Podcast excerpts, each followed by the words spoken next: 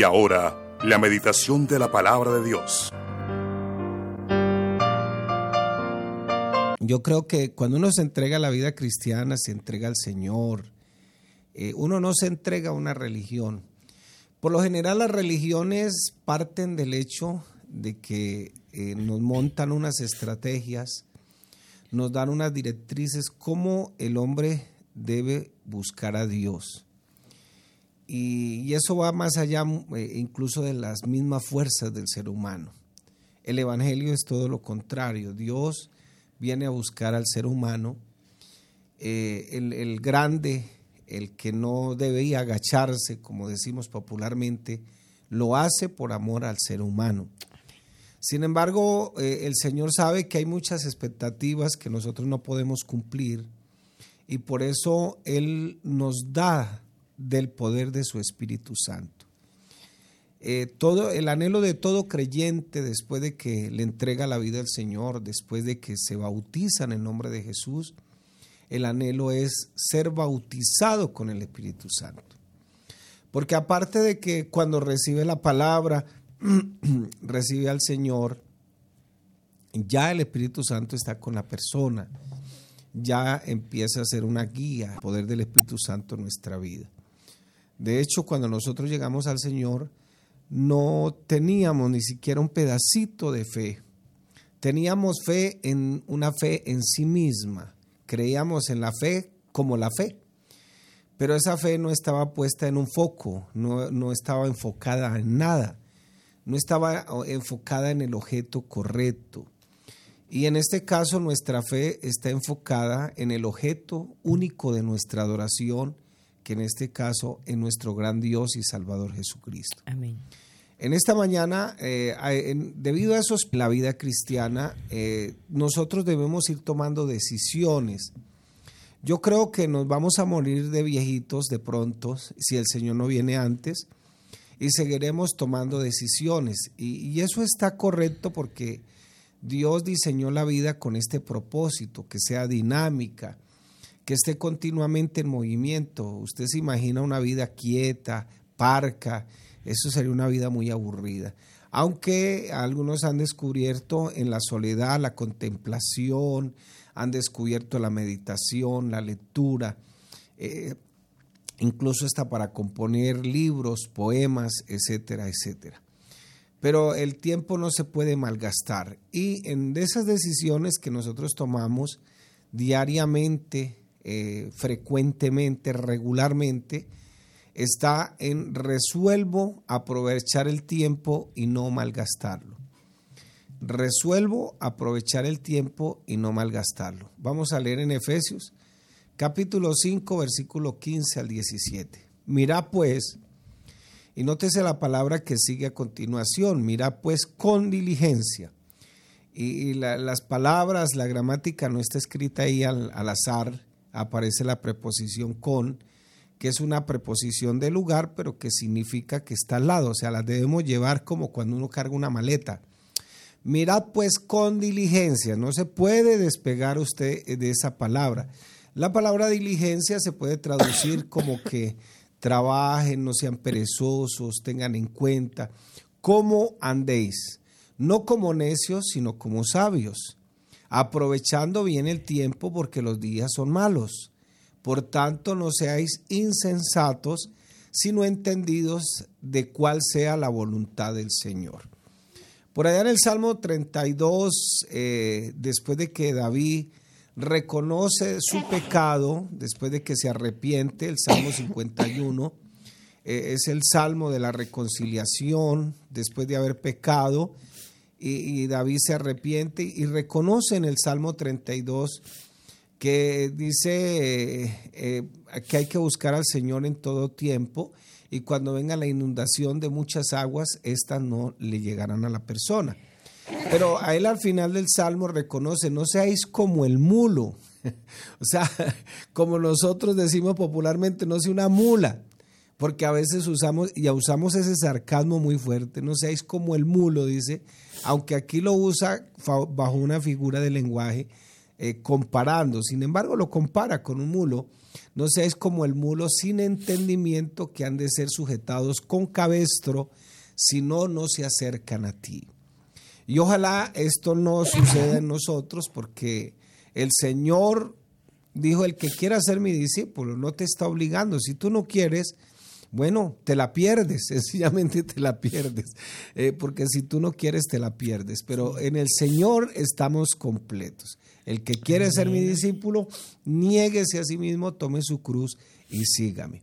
Entonces, resuelvo aprovechar bien el tiempo y esa es la recomendación que nos da Dios a través del apóstol Pablo, mira pues con diligencia cómo estás andando.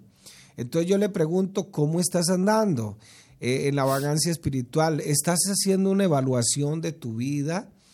No como necios, sino como sabios, aprovechando bien el tiempo porque los días son malos y estamos viviendo esos postreros tiempos donde los días son peligrosos, son malos, donde fíjese cómo poco a poco eh, nos han ido cambiando la mentalidad y ahora si no estamos entretenidos estamos aburridos, si no es Netflix, si no es Amazon, si no es, eh, bueno, una cantidad de canales que se han inventado para que usted permanezca ocupado, eh, si no está aburrido, a toda hora necesita estar a hacer algo, necesitamos estar jugando, necesitamos estar esto, porque si no estamos aburridos, pero no, no necesariamente en ese tipo de distracciones que aunque uno tiene que sacar el tiempo para, para descansar y todo eso, pero no en ese tipo de distracciones. Dios quiere, Dios quiere, Dios quiere, perdón, que con diligencia nosotros hagamos un autoexamen, una autoevaluación de cómo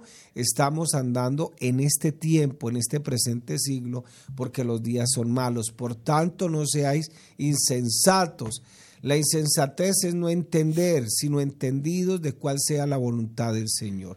Hay muchos, muchas personas que están buscando la voluntad de Dios. Hasta la misma persona que no cree en la Biblia.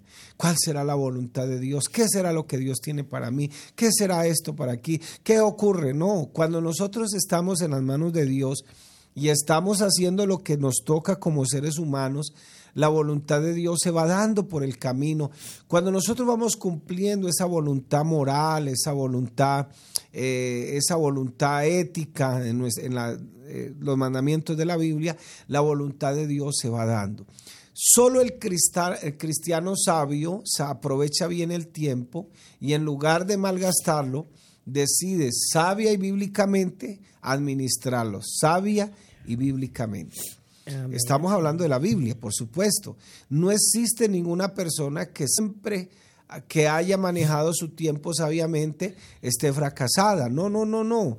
Todos hemos perdido de alguna manera el tiempo y ahora con estas redes sociales, con el teléfono en la mano, pasamos a veces horas en la pantalla, eh, por aquí, por allá, cuando nos damos cuenta. Eh, eh, allá en Campo 2, una hermana tuvo que llevar al hijo eh, meterlo en una ambulancia, eh, lo tuvieron que eh, inyectar suero, bueno, le pusieron hasta vitaminas, lo tuvieron que dopar en otras palabras y llevárselo de urgencia para el hospital mental, tan pronto entró allá, lo inyectaron, lo pusieron a dormir casi una semana, a la semana ya estaba más recuperadito, gracias a Dios, pero su sistema nervioso había sufrido un colapso e, y estaba propenso a la esquizofrenia debido a que no llevaba una semana casi completa que no dormía, se metía debajo de la, de, la cobija con el celular y dele a las redes y dele a todo, hasta que todo eso colapsó. Y eso es lo que Dios quiere evitarnos. Entonces, Dios no quiere que nosotros gastemos nuestro tiempo en ociosidades, en cosas que no valen la pena, que no sirven para edificarnos. Todos tenemos la oportunidad de comenzar a utilizar nuestro tiempo sabiamente. Independientemente eh, de nuestra raza, de nuestra educación, de nuestra condición económica, a todos Dios nos da el mismo tiempo cada día y no todos han adquirido la disciplina, la administración, no todos saben gerenciar eh, y usar el tiempo sabiamente. A uno le rinde más, a otro le rinde menos, etcétera, etcétera. Dice la historia que Martín Lutero solo dormía cinco horas porque en esa época pues no había PCs, no había energía eléctrica, no habían redes sociales, no había nada de eso.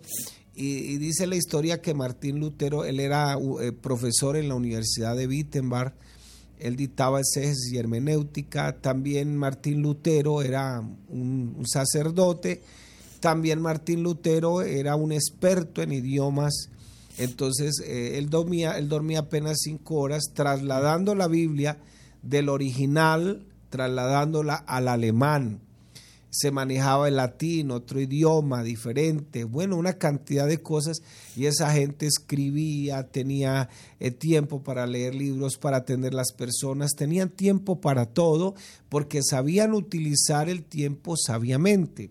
Hoy pues nos hemos enfrascado en una cantidad de entretenimientos y si tú lees eh, de pronto las críticas hacia las pantallas, nos daremos cuenta de que el objetivo principal es cautivar la mente de las personas, tenerlas entretenidas todo el día.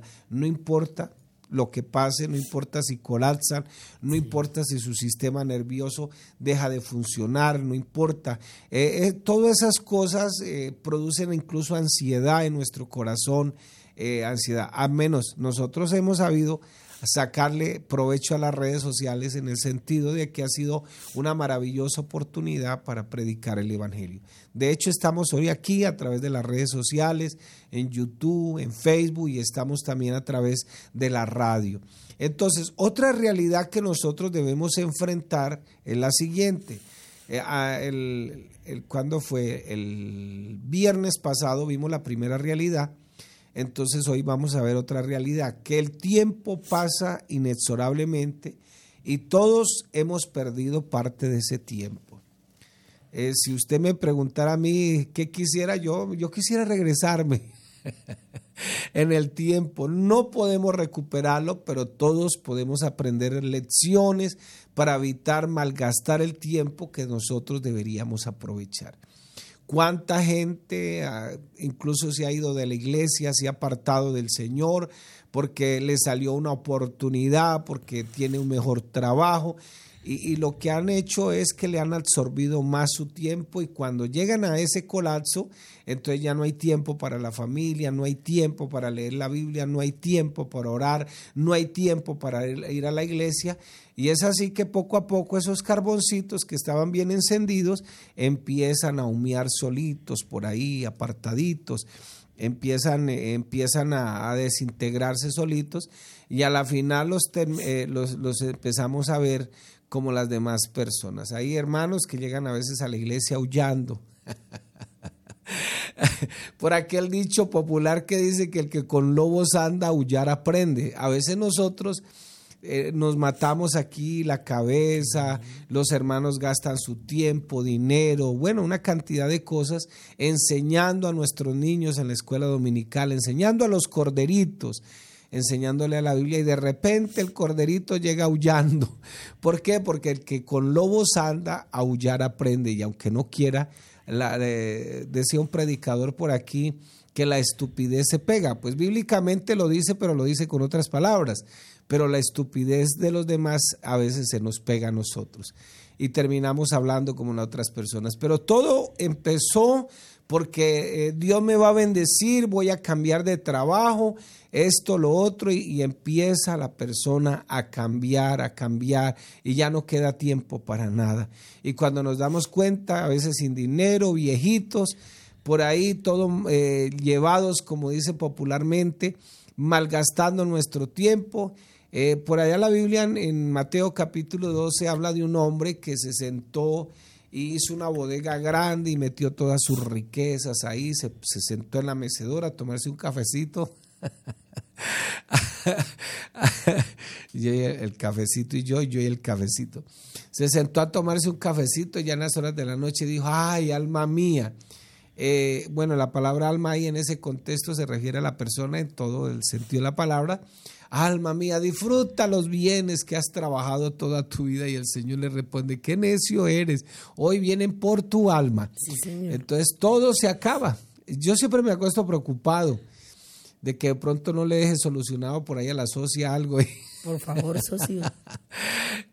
y yo siempre me acuesto preocupadito, Señor, ¿será que tú me das la oportunidad mañana de levantarme otra vez? Y si no, pues aquí estoy en tus manos, ¿qué más podemos hacer? El tiempo sigue pasando inexorablemente, independientemente, independientemente de la forma como lo utilicemos. No podemos detener el tiempo, pero todos tenemos la capacidad de controlar lo que hacemos y lo que usamos. Lo que cada persona hace con el tiempo determina lo que la, lo que la persona será. Si nosotros le enseñamos a nuestros hijos a usar el tiempo, bien, entonces hoy es más fácil entregarle un celular al niño, entretenerlo, que mire YouTube, que mire la Pepa,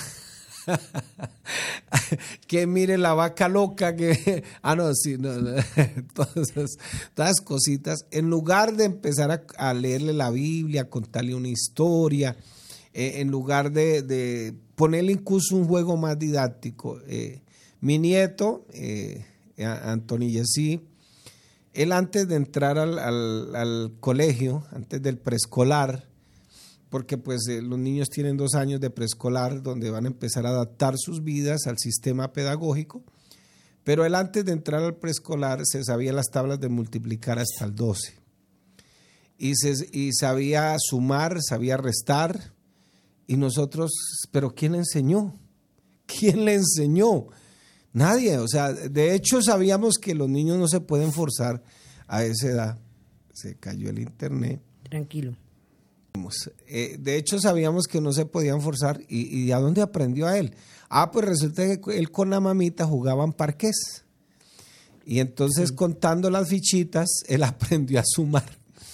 Y con el papito y la mamita jugaban dominó. Entonces, mirando las fichitas y mirando aquí qué hay que hacer, cómo hay que acomodar con los números, todo eso aprendió a multiplicar.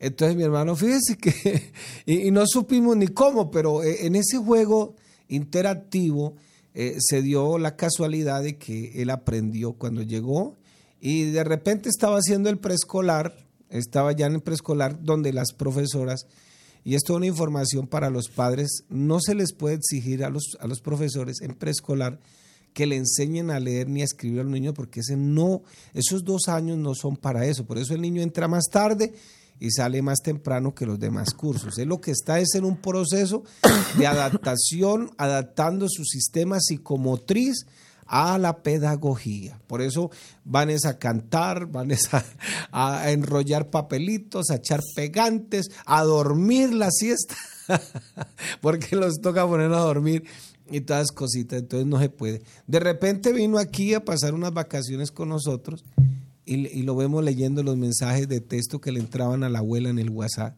Así, automáticamente, solito. Entonces, sin embargo, fíjense que que hay cosas que se pueden hacer eh, oportunamente, pero ahora al niño hay mejor darle el celular, ¿no? Si ve que su niño está molestando, revuelva alberjas y lentejas y póngalo a escoger si es necesario, pero manténgalo ocupado en ese sentido, que escuche cositas. No tampoco lo invada, porque de pronto usted quiere que aprenda muchos textos bíblicos, la Biblia, y empieza a acosarlo, también puede irse a los extremos y eso también es peligroso. Por eso la, dice aquí, sabia y bíblicamente hay que saber usar bien el tiempo. Voy a leerle la nueva traducción viviente, así que tengan cuidado de cómo viven. No vivan como necios, sino como sabios. Saquen el mayor provecho de cada oportunidad en estos días malos. No actúen sin pensar, más bien procuren entender lo que el Señor quiere que hagan. La orden es que saquen el mayor provecho Utilicen bien el tiempo para obtener ganancia. En otras palabras, hay que redimir el tiempo. Redimir significa tomar cada propiedad del tiempo en el tiempo que vamos. Cristo nos redimió y eso significa que nos compró del mercado de esclavos del pecado en que nos encontrábamos para que nosotros ya no fuéramos esclavos. La palabra redimir significa comprar. Nos hizo su, posesión, nosotros debemos nuevamente poseer el control del tiempo y no desperdiciarlo. Ay, si yo hubiera hecho esto, si hubiera hecho tal carrera, si hubiera hecho tal cosa, no me estaría pasando esto. Nadie tiene ni puede tomar la decisión por usted, nadie, nadie, nadie, nadie puede hacerlo, nadie. Nosotros eh, tenemos que aprender a usar el tiempo apropiadamente y, qué bueno que podamos entender que Dios nos motiva, que no lo desperdiciemos. Debemos tomar la decisión de no perderlo, trabajar más responsablemente, utilizarlo de manera enfocada, no olvidando el principio bíblico también que dice que el, el Señor quiere que usted descanse. Debe decidir dejar de hacer cosas que pueden a veces ser placenteras, pero inútiles. Tampoco estoy exagerando en el sentido de que, si, porque hay hermanos que viven en ciertos países, en ciertos lugares, donde pues la plata no alcanza y a veces hay que trabajar fuertemente, pero ojalá Dios le dé la sabiduría para que más adelante eh, usted pueda organizarse y realmente pueda sacar el tiempo, sacarle provecho al tiempo. La, mayoría de países dicen que es que nosotros los latinos somos muy relajados, que no sé qué, y deberíamos vivir más, ¿no? Pero a veces no sucede eso, porque así como de pronto somos relajados para algunas cosas, nos preocupan otras. Entonces, para redimir el tiempo hay que quitarnos esa idea de complacer a todas las personas a veces. No podremos ser felices o no podrás hacer felices a todo mundo eh, satisfacerle sus, necesidades, sus demandas. Hay que ordenar las prioridades, hay que eh, eh, invertir el tiempo ordenadamente sin cederle lugar a una tentación. Una de las cosas que, que, estamos viendo y que yo pues he promovido aquí en la iglesia es que la gente no está leyendo. Su cerebro no está, no está trabajando. Eh, no estamos leyendo, incluso se han hecho experimentos científicos donde dicen que cuando la persona lee poquito, ahí es donde viene, empieza a venir lo que llaman la demencia senil, empieza a venir este, el Parkinson y todas esas cositas que de pronto afectan. Eh, en una posibilidad, eso dice la ciencia. Entonces la gente no está leyendo. Las reglas son tres, cuatro libros en el año y aquí ni medio. ni siquiera uno de 30 páginas. Entonces, eh, tenemos, tenemos que empezar porque estamos enfrentándonos a una sociedad posmoderna, donde aquí ya esa, esa sociedad industrial ya se acabó. Ya ese, el, el, industrialismo no, ahora lo que vende son las ideas, los emprendimientos y tenemos que aprender a decirle no a lo secundario y sí a lo prioritario. No permita que la tiranía lo domine y cumpla con el propósito de Dios de redimir bien su tiempo. Nuestro deber es utilizar nuestro tiempo para complacer a Dios, para complacer los planes de Dios, para complacer los propósitos que Dios planteó en su palabra para nosotros y no para nuestros gustos y nuestros deseos, malgastando el tiempo como, como, como a veces sucede. Eh, había un joven por ahí en cierta congregación donde tuvimos la oportunidad de administrar y yo lo veía que jugaba mucho fútbol. Pero yo dije, pues le gusta el fútbol, pero él no va a ser futbolista porque no, no, no, no se le ve la cualidad de fútbol. Y sí, sí, muy buen jugador. Y yo le dije, y después pues se casó, y, yo le dije incluso a la esposa, le dije, vea, él no es un mal muchacho. Él, él es hasta temeroso de Dios, pero desgraciadamente él, ese, ese gusto por el fútbol y, estar con esos amigos impíos lo va a hacer perder. Y así, literalmente, como se lo estoy diciendo. Perdió su hogar, eh, no ha sabido, va para todas partes menos para ninguna. Eh, ¿Por qué? Porque ni siquiera, yo sabía que no iba para, ni siquiera para una liga profesional ni nada. Simplemente malgastó, ha malgastado su tiempo con sus amigos y perdió su hogar, se fue de la iglesia, en este momento todavía está perdiendo su salvación. Dios quiera que se reconcilie con el Señor y llegue a los pies de Cristo. No, no estoy en contra de que sea pecado jugar fútbol o diabólico, no, no, no. El problema, como siempre le digo a los hermanos, hermano, cuando usted vaya a jugar fútbol, hágalo por deporte, hágalo por divertirse. Pero en el momento que usted siente ira y le mandó un puntapié a alguien, con rabia y dijo una palabra con rabia, ya usted se salió de las casillas. Mejor eh, suéltese los guayos, quíteselos y vaya a descanse. Porque ese es el problema, no es que sea, dijo un hermano, ay, el pastor me prohibía jugar, eh, nos prohibía jugar fútbol porque eso era pecaminoso. Dijo, y a mí me encantaba pecar. Entonces, no, no, es que incluso lo que es bueno, a veces saludable, también se puede convertir en una esclavitud. Y a eso es lo que dice el apóstol Pablo, que todo me es lícito, pero no todo me conviene. ¿Es malo ver Netflix? No, no es, no, es, no es malo ver Netflix, es malo dedicarle 50 horas a la semana a Netflix. ¿No es malo jugar fútbol? No, no es malo jugar fútbol. El problema es que lo hagas por deporte y para divertirte y cuántas horas a la semana le vas a dedicar. No es malo, hay cosas que en sí no son malas, pero a la final si nosotros caemos ahí constantemente, ya nos estamos dejando esclavizar y eso es lo que llama la Biblia idolatría.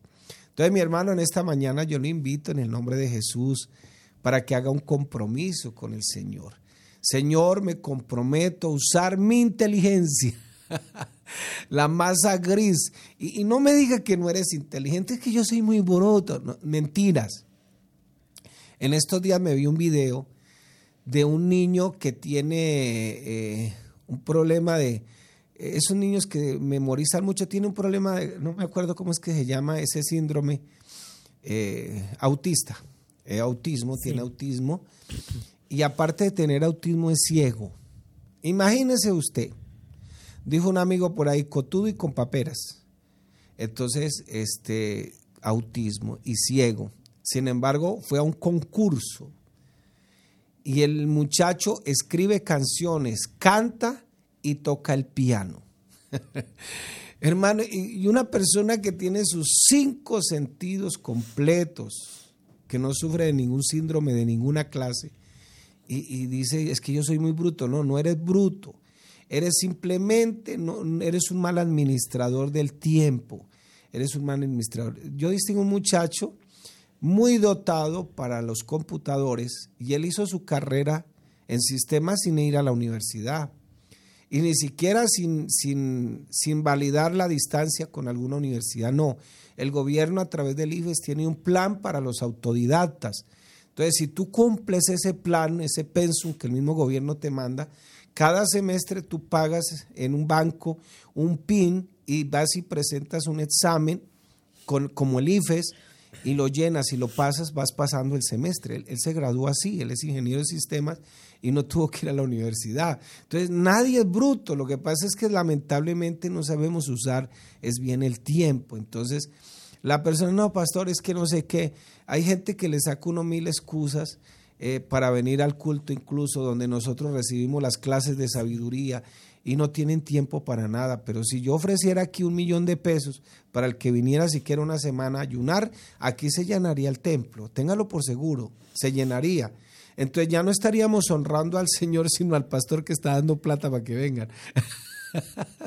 Entonces, fíjese cómo son las cosas. Nosotros eh, a veces somos una paradoja, pero yo te pido en el nombre del Señor en esta mañana que hagas un compromiso. Me comprometo a usar con diligencia e inteligencia y con mucha sabiduría el tiempo que el Señor nos presta. Porque, ay Dios mío, esto es tan lindo, hermano. Esta vida es tan linda, aunque usted diga que qué vida, que qué vida tan desgraciada, que me le quiero tirar a un trato camión, que ojalá me muriera. Eso es mentira. Yo conozco gente que reniega la vida y se enferma y van al médico. eh, discúlpeme que eso me produce risa, pero es que la vida es linda, hermano. En medio de todas las dificultades que, que se nos presentan en esta vida, la vida es linda, pero qué bueno que en el Señor en esta mañana usted pueda aprovechar bien el tiempo que Dios nos presta.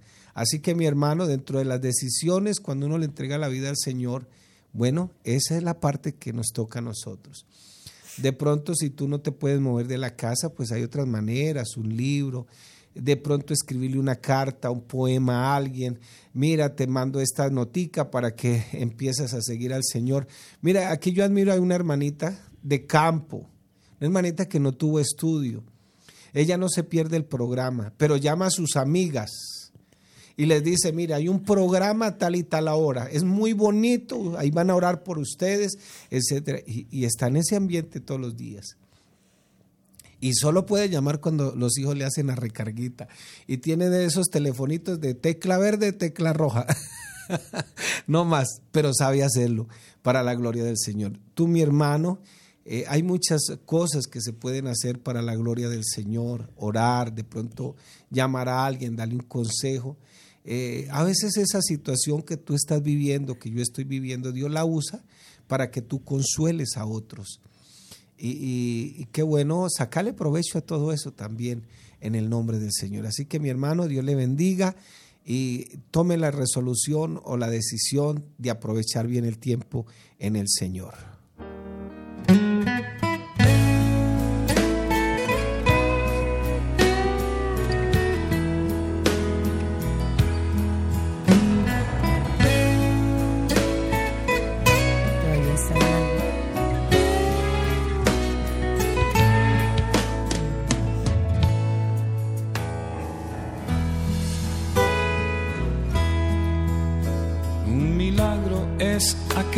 Que solo Dios puede hacer. Un milagro es algo que sucede sobrenatural. Un milagro es hacer posible algo que imposible y solo en Jesús lo imposible pierde su existencia. Un milagro sucede cuando el hombre nada puede hacer. Un milagro ocurre aunque todos digan, aquí todo acabó. Y para ver un milagro hay que creerle a Jesús, porque para el que cree en Él, todo le es posible.